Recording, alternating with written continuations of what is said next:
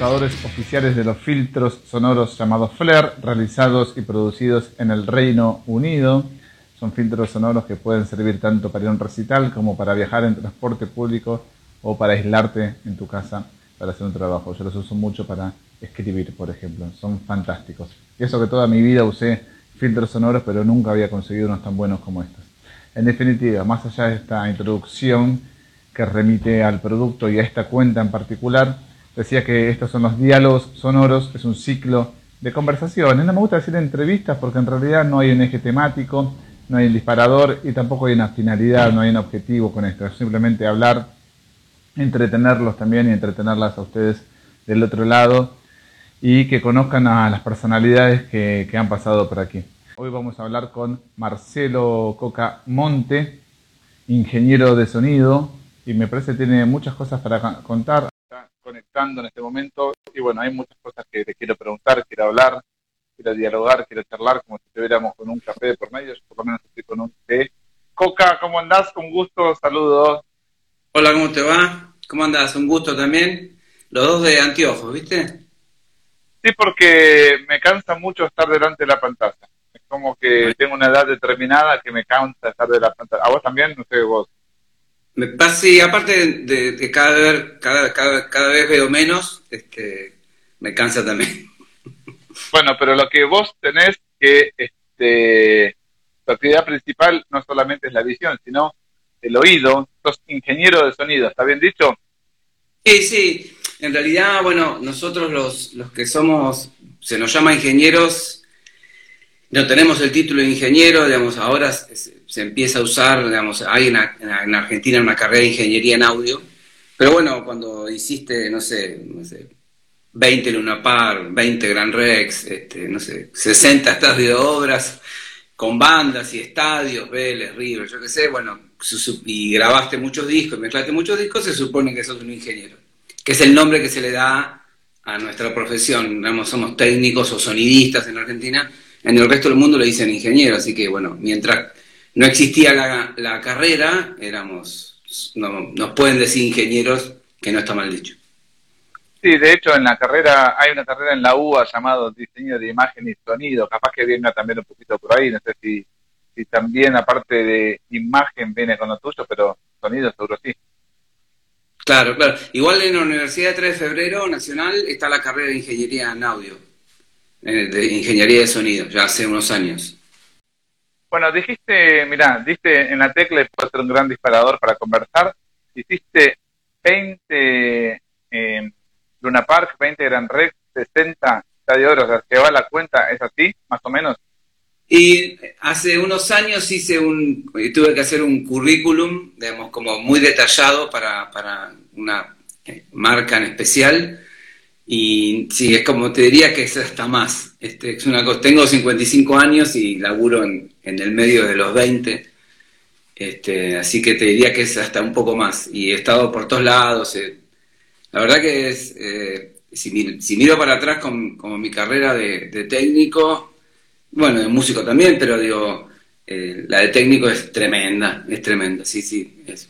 Claro, es algo que yo tampoco te hice una introducción un poco incompleta, dado que también sos bajista de Betamadre, tu banda. Sí. Además también grabaste discos y todo. Así que vamos a hablar, ¿te parece un poquito de todo? Ya que arrancamos con tus experiencias en obras que fueron con bandas nacionales o internacionales también. Bueno, yo laburé, eh, trabajé desde el año 98 con, con Divididos y, era una época que Divididos tocaban mucho en obras, digamos, del, 98 hasta el 2007 más o menos.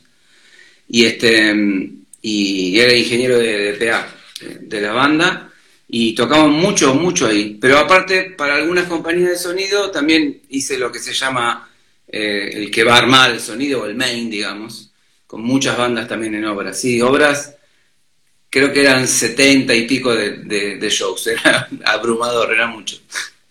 Wow, qué copado. ¿Y, crees que eh, a lo largo de estos 75 shows en obras eh, mejoraste o como que siempre había un estándar sonoro que respetar y te basabas en eso y quedabas ahí?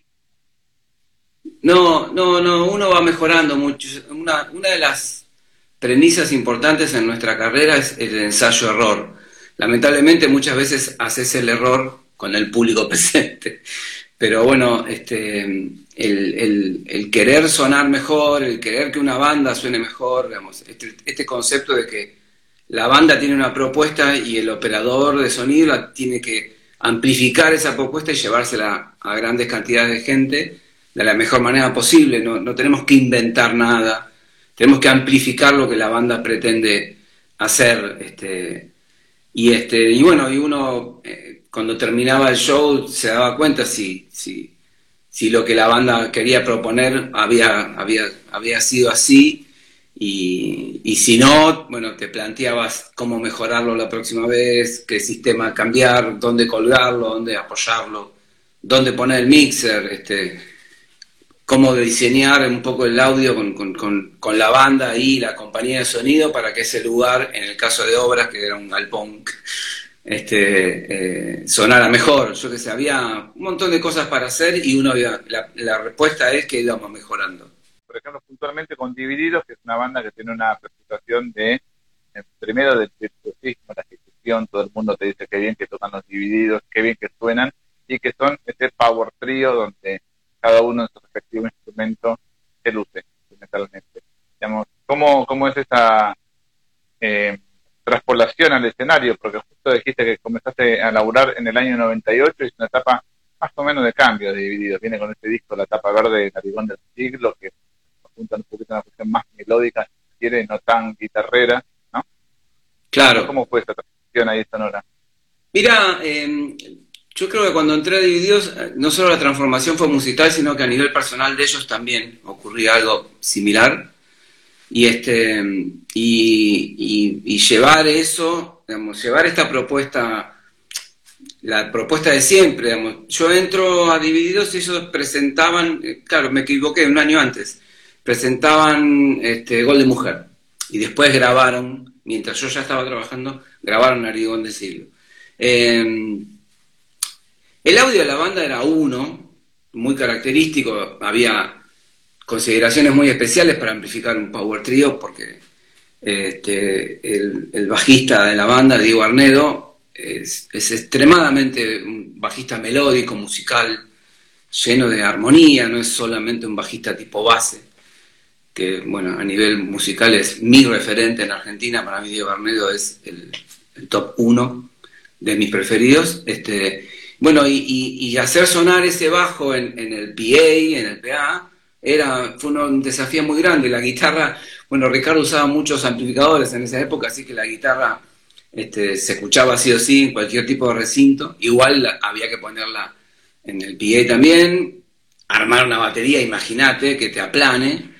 Este, eh, así que era un trabajo muy, muy arduo. A mí, me encantó eh, yo, digamos, yo entré a trabajar videos después de Adrián Taberna y había dejado instalada la cuestión de la aplanadora del rock y bueno, y seguimos unos años más aplanando. Así que, bueno, era un trabajo sumamente difícil, sobre todo por el volumen. Flair me hubiera venido muy bien en esa época para proteger mis... No, no me dañé mucho, pero bueno, me acuerdo que había shows, Luna Par, por ejemplo, la consola en la configuración, la que la mayoría conoce, la consola queda enfrente del escenario, por altura también, y uno se comía, con divididos te comías un pesto tremendo. Yo y toda la gente que estaba en la platea, en el campo era mucho más suave. Me hubiera venido bien Flair para ese momento, hace varios años. Pero contestando la pregunta, era un desafío increíble mostrar ese poder de una banda que tenía que salir a aplanarte. Había una cuestión de presión sonora, muchas veces la gente confunde volumen con presión sonora, y una, mezcla con muy buena presión e impacta mucho en, los sentidos, no solo en el oído, y, que también lo sentís en el cuerpo, cuando una banda te impacta y te aplana. Entonces, bueno, lograr una mezcla así era, era todo un desafío hay un montón de tips para, para desarrollar de cómo lo hacía, este, demasiado técnicos para esta charla, pero había un montón de tips. Bueno, por acá vi que se conectó también eh, Juana Molina, ¿laburaste con esta también? No, trabajo, trabajo actualmente, es una diosa. Una diosa. El, este, entonces, eh, contame así un poquito, porque bueno, dijiste divididos, bueno, Juana Molina, este, ¿con quién más estás trabajando o trabajaste así para un? Bueno, y después, sí, vamos para donde nos la presentación. Eh, actualmente estoy trabajando con Juana, eh, con el Lucas Sativa, eh, y, digamos, y, bueno, no había mucha actividad últimamente, pero trabajo con Rubén Rada hace muchos años también y con Adriana Varela, que es como, como que también hace como veintipico de años, eh, como muchos géneros diferentes, pero digamos, siempre me procuré artistas este, que, que tengan, me quedé siempre con artistas que, que pueda tener también una relación humana un poquito afectiva, y uno tiene que estar comprometido. Cuando, cuando se apagan las luces y vos estás con tus manitos ahí en, en la consola y está todo el público, te aseguro que sos el, el, responsable de que ese artista, todo lo que hizo para llegar a ese momento, ocurra de la manera que tiene que ocurrir. Nuestra profesión está valorada por, por muchos, los artistas que trabajo la valoran muchísimo, no está remunerada en, relación a la responsabilidad que tenés. Eh, la verdad que estos artistas que te nombré son todos geniales, geniales. Eh, Juana, eh, Adriana, Rubén y, este, y los Elucas Sativa son unos, genios. Y mi laburo con Juana es, este, hay, una, hay una cuestión ahí que tiene que más que ver este, con una hermosa relación que tengo con ella, como somos muy amigos, nos hicimos muy amigos, y, y respeto y valoro y admiro mucho su propuesta artística, mucho, mucho. Me divierte, me, me, me pasa un montón de cosas. Bueno, ella es una, una, artista que es una de las pocas artistas argentinas, hablando no solamente de mujeres, ¿no? artistas en general que tienen bastante repercusión en el extranjero, en Estados Unidos, en Europa, ir por otros lados. Ahí no vas con ella, ¿no? O sea, ella va con, va, turista o vas también viajar con ella a, fechas en el exterior. No, no, si, Juana labura muchísimo afuera, si yo viajo, sí, sí, sí, soy parte del staff que viaja. Bueno, de hecho este año teníamos dos giras muy, muy, muy grandes, muy grandes, este, que estamos muy esperanzados por hacerlas, eh, porque eran lindas, estaban, eran muy trabajosas y muy tortuosas con la parte de la logística, los viajes, pero era un lindo desafío previo a que Juana está trabajando en material nuevo y, bueno, y se nos cortó. También había toda una, una, una, esperanza económica, este, que también se... Pero bueno. La primera pregunta que aparece acá te preguntan en contraposición, ahora con Juana Molina, ¿cómo trabajás con algo con tanta dinámica como es la música de Juana? Me parece que te preguntan en contraposición con lo que es el sonido que veníamos hablando, de guitarras fuertes, estruendosas, de, divididos. Bueno, hay, hay, una, muchos artistas tienen una propuesta en sus discos y otra propuesta bastante de, diferente mm, eh, cuando lo van a tocar en vivo. Juana combina toda esa, esa cuestión experimental, lúdica y de looping y de todo lo que hace. Y en vivo tiene muchas partes de, de, su show que se pone muy rockero y muy fuerte. Y a mí me encanta ese plan, lo llevamos, este, la banda, Juana, la banda y yo, digamos, como que también me propongo llegar, hay un tema de Juana llama Un Día, y que, que digamos, estaría a nivel de cualquier banda de rock, este, el nivel de presión sonora y lo que se va logrando a lo largo del tema.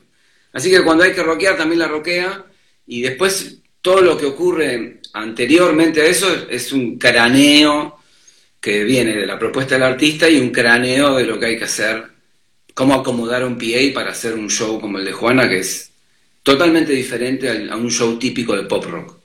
Volviendo un poquito, Coca, a lo que es tu, laburo y todo esto, y bueno, lo que decías de Juana, simplemente se postergó, van a pasar cosas mejores, fíjate que es así, algunas cosas se postregan por algo, será. Y paralelamente vos sos dueño, propietario o laburás en tu estudio, ¿no es así? Sí, sí, hace unos años me puse con, con Panda Elliot, que es una amiga de la vida, que también es una guitarrista y compositora. Pusimos, yo tuve estudios en otros lugares, pero hace ya unos cuatro, cuatro años, cinco años, armamos este estudio que irónicamente le pusimos el mejor estudio, este, eh, que es precioso, es un lugar muy lindo para inspirarse, para componer, para estar, para trabajar. No tiene la cabeza del estudio típico, sí tiene las máquinas y las cuestiones que, cualquier artista de primer nivel requiera. Eh, fue, digamos, te diría que está toda como mi vida, el esfuerzo de toda mi vida, hasta ahí está metida ahí adentro. Eh, y la idea era no hacer un estudio típico y bueno, si algún día lo conoces, te vas a dar cuenta que no es, un estudio, no es un estudio típico, está pensado más como un living home estudio profesional. Bueno, ¿sabes por qué te pregunto todo esto? Como para darte un pantallazo, me parece que no dejaste ningún este, ningún perfil musical por, abordar, porque sos músico, operás, grabás, digamos, que, ¿qué más faltaría? Que estés de este lado. Bueno, ahora estás en una conversación musical, pero te faltan escribir un libro, tal vez. Sí, bueno, escribí, escribí, y estoy también escribiendo cosas. Este, escribí ah, un libro no, no, sabía. escribí un libro de técnica musical. No, no, no, no, es un capítulo técnico de un proyecto que, ya no existe, que se llamó Guía Rec, que era una guía para músicos, productores, y hay un capítulo de técnica que tuve el desafío de escribirlo y ahora también estoy escribiendo cosas que en algún momento eh, saldrán. Eh, ¿Sabes qué pasa, Astilla? Que en la Argentina, cuando sos músico, mira, esto fue así, yo vine de Mar del Plata porque quería ser músico, vivir de la música en Buenos Aires. Toda, toda la gente que, que me rodeaba de la música desde que era chico me dice, mira, acá no, tenés que irte para Buenos Aires para intentar hacer una movida. Y entonces, para no trabajar en un trabajo convencional, te vas buscando ser sonidista, dar clases, este, hacer un montón de... Bueno, doy clases también en la EMBA, así que ahí te falta una parte. En la escuela de música. La EMBA de Belgrano, en la escuela de música de, Belgrano, ¿no? Sí, exacto. Entonces te haces un poquito de multitasking para vivir, para, para sumar lo que estás no soy millonario, pero digamos, con todo eso va sumando eso. ¿no? Es, por eso es que soy multitasking, no, es una razón económica, no es nada de pasión, no me gusta esto, siempre quise ser agente de bolsa, pero elegí esto. O sea que predomina tu amor por la música y obviamente estamos hablando de Argentina, un país donde resulta dificultoso, por decirlo de algún modo sutil, vivir de lo que a uno le gusta y le apasiona. En todo esto, digamos, eh, que me decís los setenta y pico de obras, los veinte y pico de Gran Rex. Eh, me imagino que, quiero creer que tendrás una agenda cargada y que a veces te cuesta decir que no. ¿Qué shows dijiste que no y después dijiste no, la puta? La verdad que me hubiera gustado esperar ese show, pero por una cuestión de agenda, andás a saber por qué tuviste que decir. Mira, lo saben, lo saben todos mis amigos y mi familia. Eh, eh, trabajando con Divididos, eh, me surgió la, la, posibilidad de reemplazar, creo que a Mariano López, que no iba a hacer un show de, Luis Alberto Spinetta, y no pude. Me llamaron dos veces. no pude. Hubiera querido hacer un par de shows con, el flaco. No, no pude. No, no pude armar la agenda para poder. Era un trabajo que eh, Mariano estuvo muchos años y también este, creo que no podía un par de shows y en aquel momento Juan Callacovino me, me, llamó para, y uff, hubiera, hubiera, digamos, si tengo la máquina del tiempo, voy atrás y le digo que sí. y no voy a lo otro que tenía. Este, ¿Dónde había sido el dividido? No me acuerdo si estábamos en, teníamos que ir a, estábamos con el vivo acá, que era un show muy complejo y teníamos que hacer, creo que dos o tres lugares medio seguidos. El vivo acá era un show dificilísimo de hacer, muy, muy difícil. Eh, hoy sería mucho más sencillo con las consolas digitales. Eh, eh, pero bueno, creo que no, no, podía no podía armar y hubiera ido a esos shows del flaco. Sí, la agenda, a, veces te proponen laburos increíbles, increíbles. Una vez terminando un, show en Europa, un técnico que yo le hablé de la posibilidad de trabajar en Europa, me ofreció una mini gira de una banda emergente. Eh, y bueno, yo estaba terminando y ya volvía para Buenos Aires, poner que había estado un mes quería ver a mi familia. Y bueno, esa banda emergente que me habían ofrecido este, resultó ser Muse, pero muchos años después, ¿viste? Digamos, como que no soy bueno diciendo que no. Este, soy bastante malo diciendo que no. Este, bueno, pero la pregunta inversa. A ver, te hago la pregunta inversa. ¿En cuáles shows dijiste, justo este fin de semana no tengo nada, voy a decir que sí, y terminó siendo un show de la puta madre o entablaste una relación o a ver. Con la mano en el corazón, ¿eh? ¿Qué show dijiste? No, bueno, porque no te queda otra.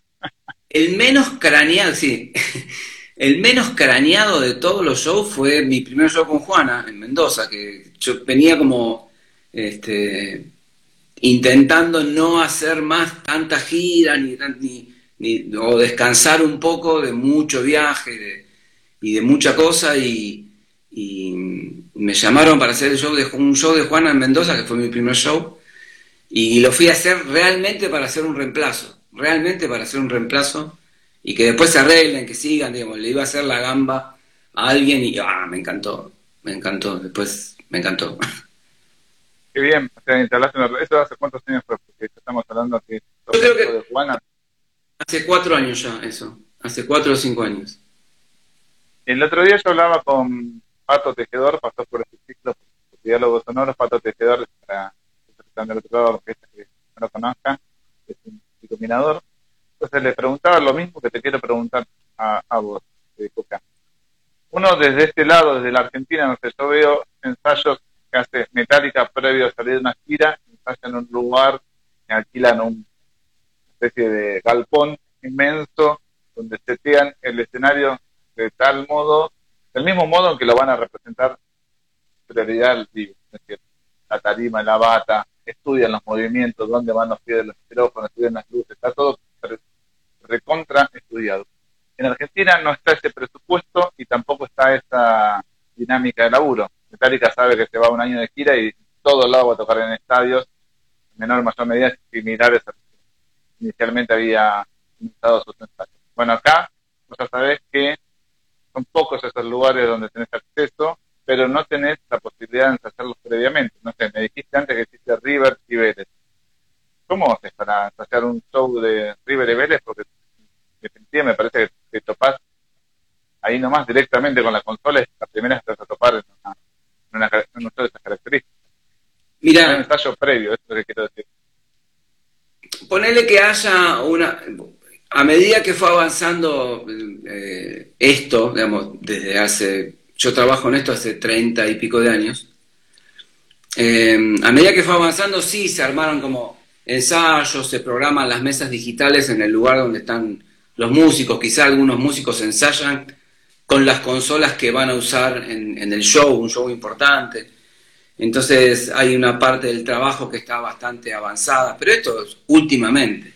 Y la razón es estrictamente económica, es estrictamente económica. Es decir, alquilar dos mesas venue 6L antes de un show, con el costo que tiene tenerlas una semana, una banda, tiene que ser una banda que corte mucho ticket y que lo que queda el dinero que queda para la producción, para los artistas, para managers, es un dinero que justifique o, que alquilar una semana un lugar y armar la apuesta no significa nada. Yo conozco bandas que entran al Luna Park eh, en la mañana del show o la noche anterior al show a la madrugada y, toda la apuesta que querés imaginar, la apuesta, por ejemplo, de los iluminadores, hoy tienen la, la posibilidad de simularla, pero no la ven colgada hasta 24 horas antes de, un show. La verdad que es, es un laburo increíble, todo saldría mejor, todo estaría mejor si tuviéramos este nivel de, producción, pero es estrictamente una razón económica.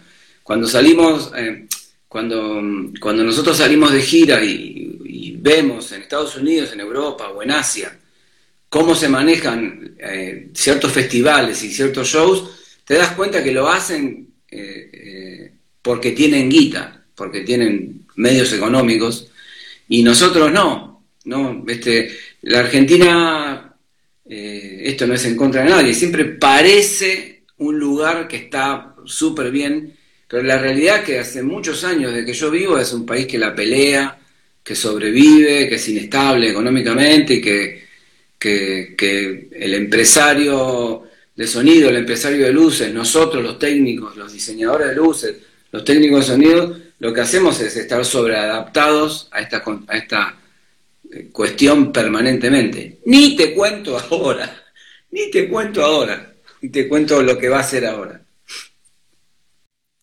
Bueno, hay una pregunta, me gusta esto cuando la gente comenta. ¿Qué opinas sobre el estado actual de la industria? ¿Cómo ves el futuro inmediato? Justamente, a colación de lo que venís diciendo, me te preguntan esto. Ok, a mí, mira, eh, últimamente mi, teléfono es la, consulta permanente por esta cuestión de que estoy en varios mostradores, digamos, ¿no? Lo, lo que yo considero es que la música no está tan mal preparada para este momento, ponerle de, redes. No tenemos buena internet, nada más, en Argentina, pero... Eh, nosotros ya teníamos los músicos, los compositores, plataformas digitales donde están nuestras canciones, plataformas donde están nuestros videos, plataformas que se pueden eh, streamear, y esto se hacía ya hace varios años. Em, esto para mí, para hacerla corta, es un puente. Esto no es una situación que va a quedar. Eh, eh, sacaremos cuestiones que nos quedaremos con dos o tres tips de esta época, de estos meses, pero esto es un puente a la, a la futura normalidad otra vez, digamos. La humanidad eh, y la sociedad moderna, ponerle, yo que sé, de los años 30, desde la, desde la última crisis económica enorme en la humanidad, pasó por la Segunda Guerra Mundial, que no fue nada más devastador que la Segunda Guerra Mundial, y en, en, el 47, 46, la vida se tornó normal. Imagínate cómo vamos a estar después de una pandemia. Si saldrá una vacuna, aprender, aprenderemos y aprendimos a cuidarnos un poquito mejor, pero el show tiene que ser en vivo, el streaming no es viable económicamente, la producción que se puede hacer por streaming y la gente que puede pagar un show en vivo, no puede ser una costumbre, no va a ser una costumbre, vos no vas a pagar todos los viernes un show en streaming o lo hará un sector limitado de la población y después los contenidos que podés brindar para reemplazar la emoción de estar ahí, de ir con alguien, hablar, estar este, en contacto con otra gente y sentir lo que es un sonido amplificado y la iluminación, eso eh, no se va a reemplazar y va a volver dentro de pronto. Yo no soy tremendista. Es un desastre lo que está pasando económicamente a todos, porque a veces uno eh, dice que, no, bueno, la música será lo último, el teatro claramente va a ser lo claramente somos muy perjudicados, muy, muy perjudicados, pero las compañías aéreas tampoco están volando, hay un montón de gente que le van a correr peligro sus trabajos estables, los que están cobrando sueldos hoy, y los primeros meses que dijeron tengo sueldo y ahora están viendo que las compañías empiezan a recortar o rearmar su, su arquitectura financiera. Es decir, esto es un puente eh, haremos algunos streaming, algunas cosas y, en, unos meses estamos en, la vida casi normal de vuelta y en un año estaremos normales. Te lo aseguro, la gente va a volver a ir a los bares, la gente va a volver a ir a bailar, la gente va a ir a shows de vuelta, los que, los que pueden consumir lo harán, los que necesiten trabajar saldrán a trabajar. Esto no, no soy catastrófico en ese sentido. Me parece que lo que nos puede quedar es que en, la forma de comercializar algunas cuestiones con el streaming, le pongamos más atención, como este, hacer más making técnicos para que las marcas asocien este, sus publicidades y, y, un montón de cuestiones previas a un streaming y el streaming eh, podrá ser igual de un show en vivo y podrás verlo, podrás tener la, oportunidad de verlo pagando o que una marca lo suba y vos entres a esa plataforma a ver un festival al cual no pudiste, no pudiste ir. Y quizás mejoremos muchísimo el audio en streaming, la imagen en streaming y la Argentina necesita un replanteo de su red de internet. Este, esto lo puso a prueba y fallamos. Este, esto hay que mejorar la internet, sobre todo cuando no engañen al usuario con la cuestión de que ahora vamos a querer velocidad de subida, no, no solo de bajada. Vamos a querer...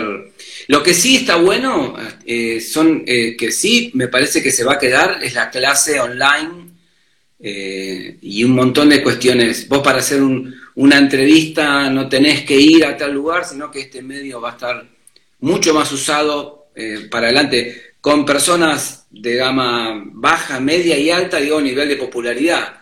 Este, están habiendo casos de, entrevistas de gente que no hubiera dado otra entrevista si tuviera que moverse, sin embargo, estando en la casa te la da. Bueno, qué linda reflexión, qué buena lectura, me quedo con esa palabra, ¿no? Lo remito ahí al tema de Bocanada de, de Estos diálogos sonoros, mi nombre es Juan Pablo Cisa Domínguez, quien está de este lado es Marcelo Cucamonte, está compartiendo una rica experiencia de vida. Marcelo es, bajista, Marcelo es ingeniero de sonido y productor artístico. ¿Sabes que te quería hacer una pregunta también para cerrar un poco eh, tu parte de ingeniero de sonido? Contame un poco de por qué pasan estas cosas en los recitales. Una, ¿cómo puede ser que yo vaya a ver una banda internacional al Luna Park y esta banda internacional suene mal? ¿Qué tantos factores tienen que determinar para que venga? No sé, le pongo un ejemplo. Megadeth. Megadeth es una banda de, metal súper ajustada, súper técnica, de, prioriza la, la, ejecución al sonido, a los rancio, de modo toda esa ejecución salvaje, tiene que estar, tiene que sonar un reloj, porque si no, es horrible Megadeth.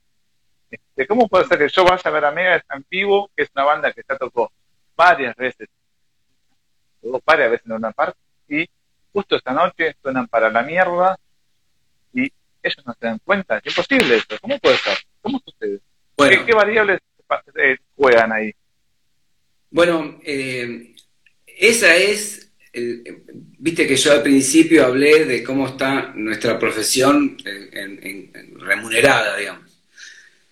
Eh, la responsabilidad de un operador de vivo, el que tiene que hacer la mezcla para que la gente escuche la propuesta del artista. Es muy, muy, muy, muy grande. Y la verdad, la verdad que encontrar buenos ingenieros de sonido no es tan habitual, no es tan habitual. ¿Por qué? Porque mm, si, te fijas un poco en las bandas grandes, generalmente los técnicos y los ingenieros de sonido son tipos grandes, que tienen un montón de derrotas encima un montón de derrotas encima y que eso es lo que es la única y la gran escuela, aparte de la formación académica, es la gran escuela, es decir, ponerte en, digamos, eh, a prueba con los lugares. El Luna Park es muy difícil de hacer, es muy, muy, muy difícil, muy difícil. Eh, obras es muy difícil, el Gran Rex no, eh, y después hay un montón de shows en Argentina eh, Malvinas, Argentina, un montón de lugares que son para no hacer shows y nosotros hacemos shows igual. Ahora, ¿de quién es la responsabilidad? Hay dos responsables muy importantes en que un, digamos, o el artista, eh, la propuesta del artista era, tocó mal, digamos, ejecutó mal, o el operador falló, o falla lo que se llama el sound designer, que es cómo ajustás un PA qué cantidad de cajas pones, qué curva de ecualización final haces, eh, qué nivel, qué nivel, como, cómo ajustás el nivel de las vías, viste que los, los PA son, eh, salen las vías separadas, agudos por un lado, medios por, por el otro, graves por el otro y subgraves por otro. Bueno, eso eh, tendría que entrar alguien que se llama un puestista, un sound designer, que es el que te pone el sistema para lo que vos le pediste que vas a hacer. Mira, yo tengo un exceso de graves, pues estoy hablando en criollo, ¿no? Para que todos entiendan. Tengo un exceso de graves, así que no quiero tanto grave en el sistema porque ya lo voy a tener. Lo que se llama ecualizar. La ecualización es una palabra que viene de igualar. Y lo que nosotros lo queremos escuchar es la misma cantidad de graves, de subgraves, de medios y de agudos en el mismo plano. Y eso sería como un sonido plano. Después, bueno, está la cuestión artística. Pero bueno, en ese caso, que lo que te pasó, lo que pasó con Megadeth, es que o falló el sound designer o falló el, operador. Eh, es el operador es el responsable de decir, yo esto lo uso de esta manera, y cuando está probando, el tipo no le encuentra la vuelta, y bueno, habrá que traer uno más experto. Bueno, pero te habrá pasado vos como público también que vas a show y sin querer quemar a colegas tuyos argentinos, si querés hablamos de internacionales, decís, no, no lo puedo creer, hasta, no sé, a ver, hay bandas más chicas que estas que por tocaron acá, que no están acostumbrados a este giras, lo hacen sonar mejor, o sea, te vas, habrá pasado mil veces, Julio, vas a un show y decir, puta, qué cagada, no, no sonó como tenía que sonar. Ahora, Gran Rex, me parece que si sonás, es, es, lo opuesto, si sonás mal en el Gran Rex es porque tenés que reformularte tu carrera como músico.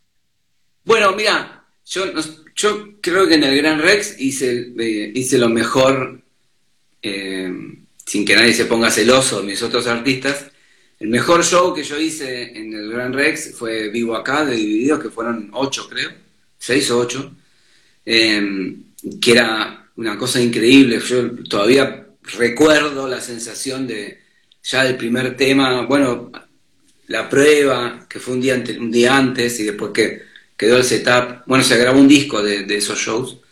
Em, y después fui a ver Coldplay al Gran Rex, digamos, ponerle dos años después. Pero habían cambiado el sistema. El sistema, digamos, cuando yo lo hice, había un sistema Meyer, hermoso, un MSL4, quiero un MSL5. Y después habían puesto otro sistema, no voy a dar la marca porque no me gustó, pero era como otro teatro. Era otro teatro, era agresivo, medioso, y, mm, eh, y un lugar suena, depende de la posición donde estés. Es decir, siempre la mejor posición es donde estar cercano a donde está el operador de sonido. si vos estás en ese, en ese lugar donde está el operador, estás escuchando algo muy parecido a lo que él escucha. Pero si estás como lejos o pegado a la valla, hay mucha gente que se queja del audio, va pegado a la valla y ahí no hay audio. Es muy difícil, hay unos sistemas, llaman frontfield y lo que quieras, pero no hay audio ahí. Entonces hay como, hay una turbulencia que está entre el PA que te queda acá al costado y lo que te llega del escenario y unos frontfield que están atrasados para que te veamos por ahí. Ahí fuiste a ver a tu artista favorito de cerca. Yo lo hice. Yo soy fanático de, Cure, enfermo de, Cure. Y fui a River, yo no, sabía, no los había podido ver nunca y creo que fue 2013, ¿no? 12 de abril de 2013. Tres eh, horas tocaron, tres horas y, pico. Increíble ese show y yo lo quería ver a Gallup, que ah, lo amo y es un referente, y entonces me fui al, al freestanding, a la valla, y no escuché mucho el show. Me dijeron que estuvo buenísimo, pero escuchaba como el bajo y algo de ahí, pero estaba enfrente a sus equipos y yo fui a ver eso, pero no me, no me quejé del audio, igual sonó bien. Eh, pero digamos, es depende de donde estés también. Eh, los lugares suenan diferentes en todas las posiciones. Es, un laburo muy, muy difícil el nuestro, muy difícil. Bueno, ahí está. Te voy a dar un poco de este ejercicio. Eh, tirarnos unos tips a dónde hay que, próximo show, cuando te volvamos a la, normalidad, o mejor, superemos eso que, teníamos como normalidad, que sea todo para, para mejor, al Luna Park, ¿dónde me compro una entrada para escuchar mejor? ¿En qué ubicaciones? Hablame, dónde, dónde me ubico ahí para escuchar mejor. Mira, el Park, el campo medio central, vas a escuchar bien si el PA está bajo, bajo de altura. Si exageraron con la apuesta que el PA quede muy arriba, tenés que ir a la platea. Pero si, si lo bajás, le ganás, le ganás al, al estadio, y en el centro el campo está bueno, no muy adelante. Y siempre en el centro porque es el, es el lugar donde el operador está mezclando. Es la suma de las dos pegas, digamos, ¿no?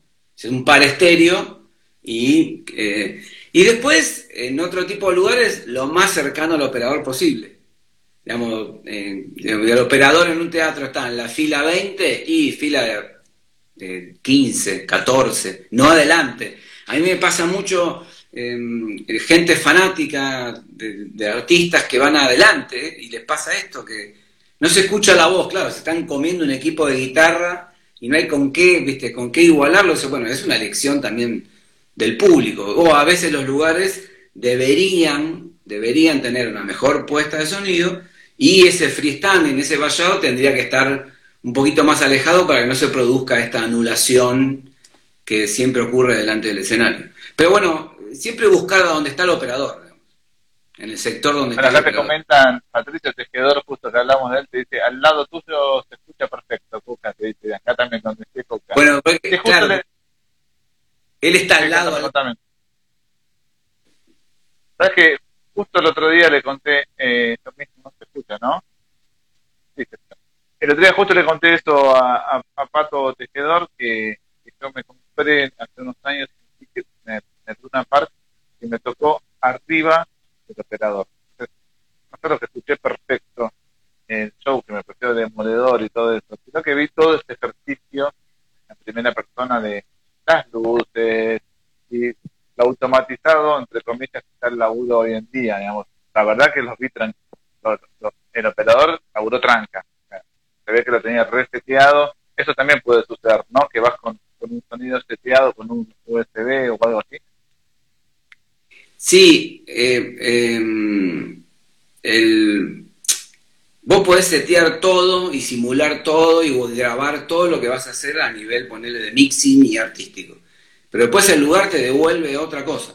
Los lugares varían y, te devuelven siempre otra cosa. Las condiciones del clima te devuelven otras cosas. Los conciertos al aire libre, el viento, vos podés haber hecho una prueba increíble, se te levantó viento a la, a la tarde y tenés viento a la noche y tenés un facing todo el show, nunca termina de pegar y, este, y no, lo puedes, no puedes parar el viento. Che, bajame, bajame el viento. La humedad, la propagación del audio es diferente de día de noche, hay que tener un montón de, cosas en cuenta, este, hay que tener muchas cosas en cuenta. Pero te interrumpo, te interrumpo, y este, ¿el músico se da cuenta de eso? ¿O vos que te das cuenta? O sea, el músico termina carajeado post show te dice, che, coca la puta madre, ¿qué más sonamos? o algo así.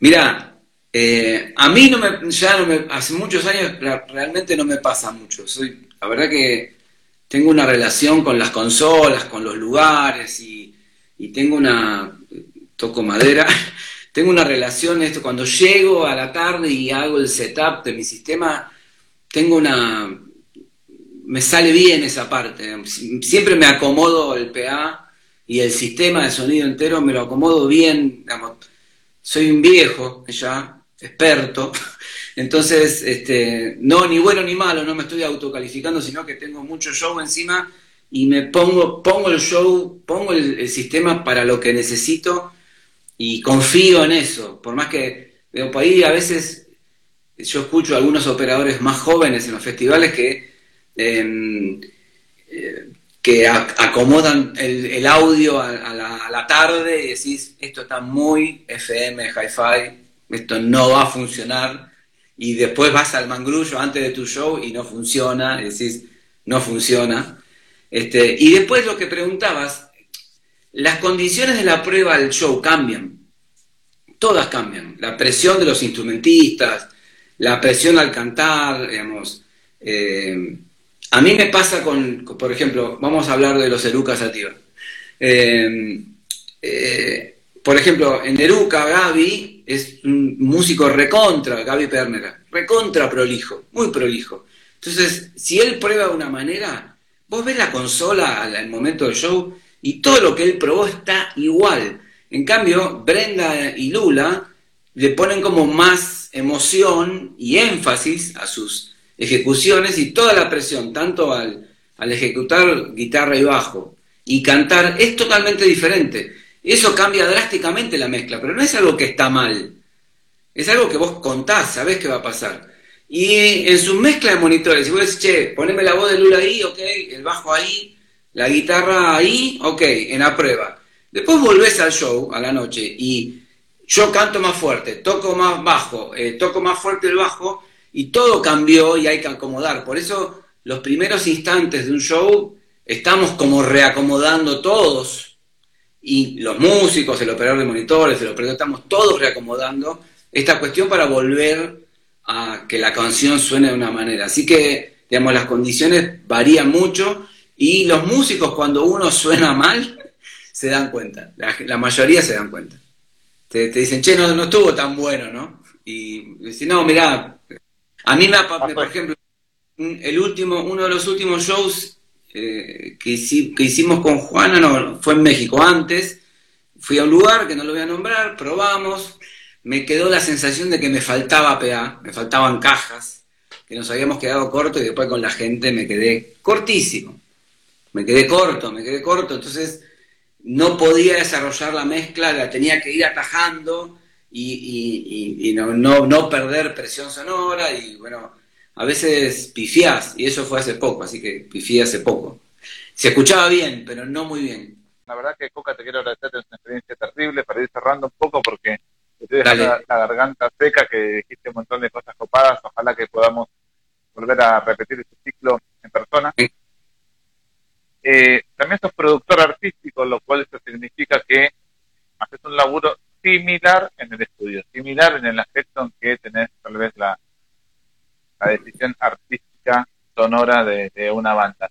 Y esto si querés lo vamos a dejar para más adelante, pero digo, te pasó en este, no sé, calculo que tal vez te haya pasado en este de disco vivo de divididos, en que operaste y laburaste pues en el estudio con eso que esos masters de audio que vos te llevaste de, del son vivo. ¿Te pasó alguna vez de, replicar este laburo tuyo, de operado un show que después en? Mira, en, Divididos, con Divididos trabajé en un disco que se llama Vengo del placar de otro. Y participé en medio de, bueno, de, lo que fue la sede vivo acá, que justo era un disco en vivo. Eh, me parece que estaba buenísimo. no, me parece que hay cosas que haces en su momento que la tenés que, tenés que tener la fe y la convicción. Yo tengo una frase que me define, que uno tiene que hacer eh, la música que quiere y no la que puede, que hacer la música que uno quiere, que conecta con tus deseos, tu corazón, tu pasión, y para eso tenés que prepararte, por lo que cuando vos querés hacer algo, o querés que algo suene de otra manera, de, una, alguna manera determinada, tenés que trabajar y hacer lo que uno puede, el límite de hacer simplemente lo que uno puede, es, eso ah, yo puedo hasta acá y no hay ningún esfuerzo en hacer lo que uno solamente puede. Me parece que cada cuestión artística de cada momento está buenísima. Yo escucho a veces discos en los que participé como, como técnico o como ingeniero o mezclando o como productor. Y me parece que para lo que se hizo en el momento estaba perfecto. No podíamos hacer nada mejor o algo peor en ese y quizás una fortuna. Yo conozco colegas que dicen, no, este, eso nos fue como el orto, hicimos todo mal porque había mala onda. No me pasó, la verdad que no me pasó.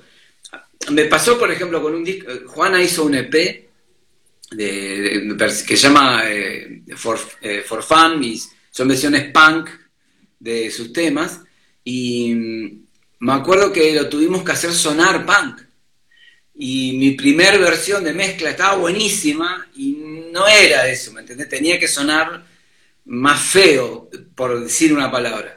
Y a veces, este, eh, digamos, después cuando lo escuchás y entendés lo que se quería buscar, decís, esto fue lo que quería hacer el artista y uno tiene que ser una herramienta para eso. Así que a veces la opinión personal como ingeniero y como productor asociado al artista tiene que estar balanceada, no tiene, no tiene que estar, ser tan preponderante. Eh, bueno, te quiero agradecer, pasó por acá por Diálogos Sonoros Marcelo Cucamonte, espero que lo repitamos porque me queda un poco, me un mal porque no, hablamos, no hablamos de Beta Madre, que es tu banda, que me gustaría hablar, no hablamos de tu faceta como productor sonido en el mejor estudio, esto lo podemos escribir, arroba el mejor estudio, esto es Instagram, este es el estudio de grabación de Cocamonte, tu cuenta es Cocamonte, ¿no? Arroba algo así tenés. Sí, sí. Arroba Cocamonte. Eh, esto es Flor Argentina, como ven acá, Flor es una cuenta eh, que representa unos filtros sonoros importados del Reino Unido. ¿Tenés tus copias Flor? ¿Vos, Coca, o todavía no las tuviste? No te llevo. Sí, sí, los tengo, no los encontré, iba a mandar el chivo y no, no sé dónde están. Están acá, mi estudio es un quilombo, este, eh, no te preocupes, no, no, no, no era para que lo muestre, digo para ver si, si, las tenías ahí a, mano. Estudio, eh, en mi home, pero no los encontré, debe estar por algún lado, pero estaban por Vi ahí tu cuadro, vi tu cuadro de Black Star de Bowie, discazo infernal. Lo tenés por ahí, mirá, ahí está. Qué terrible disco, impresionante. Sí, y allá está The Next Day. The Next Day, para mí, me, van a matar los fans de Bowie, para mí son los dos, los discos más me gustan de Bowie son esos dos. Dejo, y el EP Lazarus. sí, está bonito. Sí, sí, sí. No, que no te maten, cada cual con sus gustos, loco. Está todo bien. Ahí está, muy bien, mucho amor. Bueno, gracias, Cuca, por, por este tiempo, te agradezco en serio, que se repita, te deseo lo mejor. Nos cruzaremos ahí, seguro te va a ver en alguna consola y me vas a sacar a saludarte, ¿sabes? Dale, dale. Un placer, divina la nota, gracias Flair, gracias Rama, gracias a todos los que se conectaron, muchas gracias.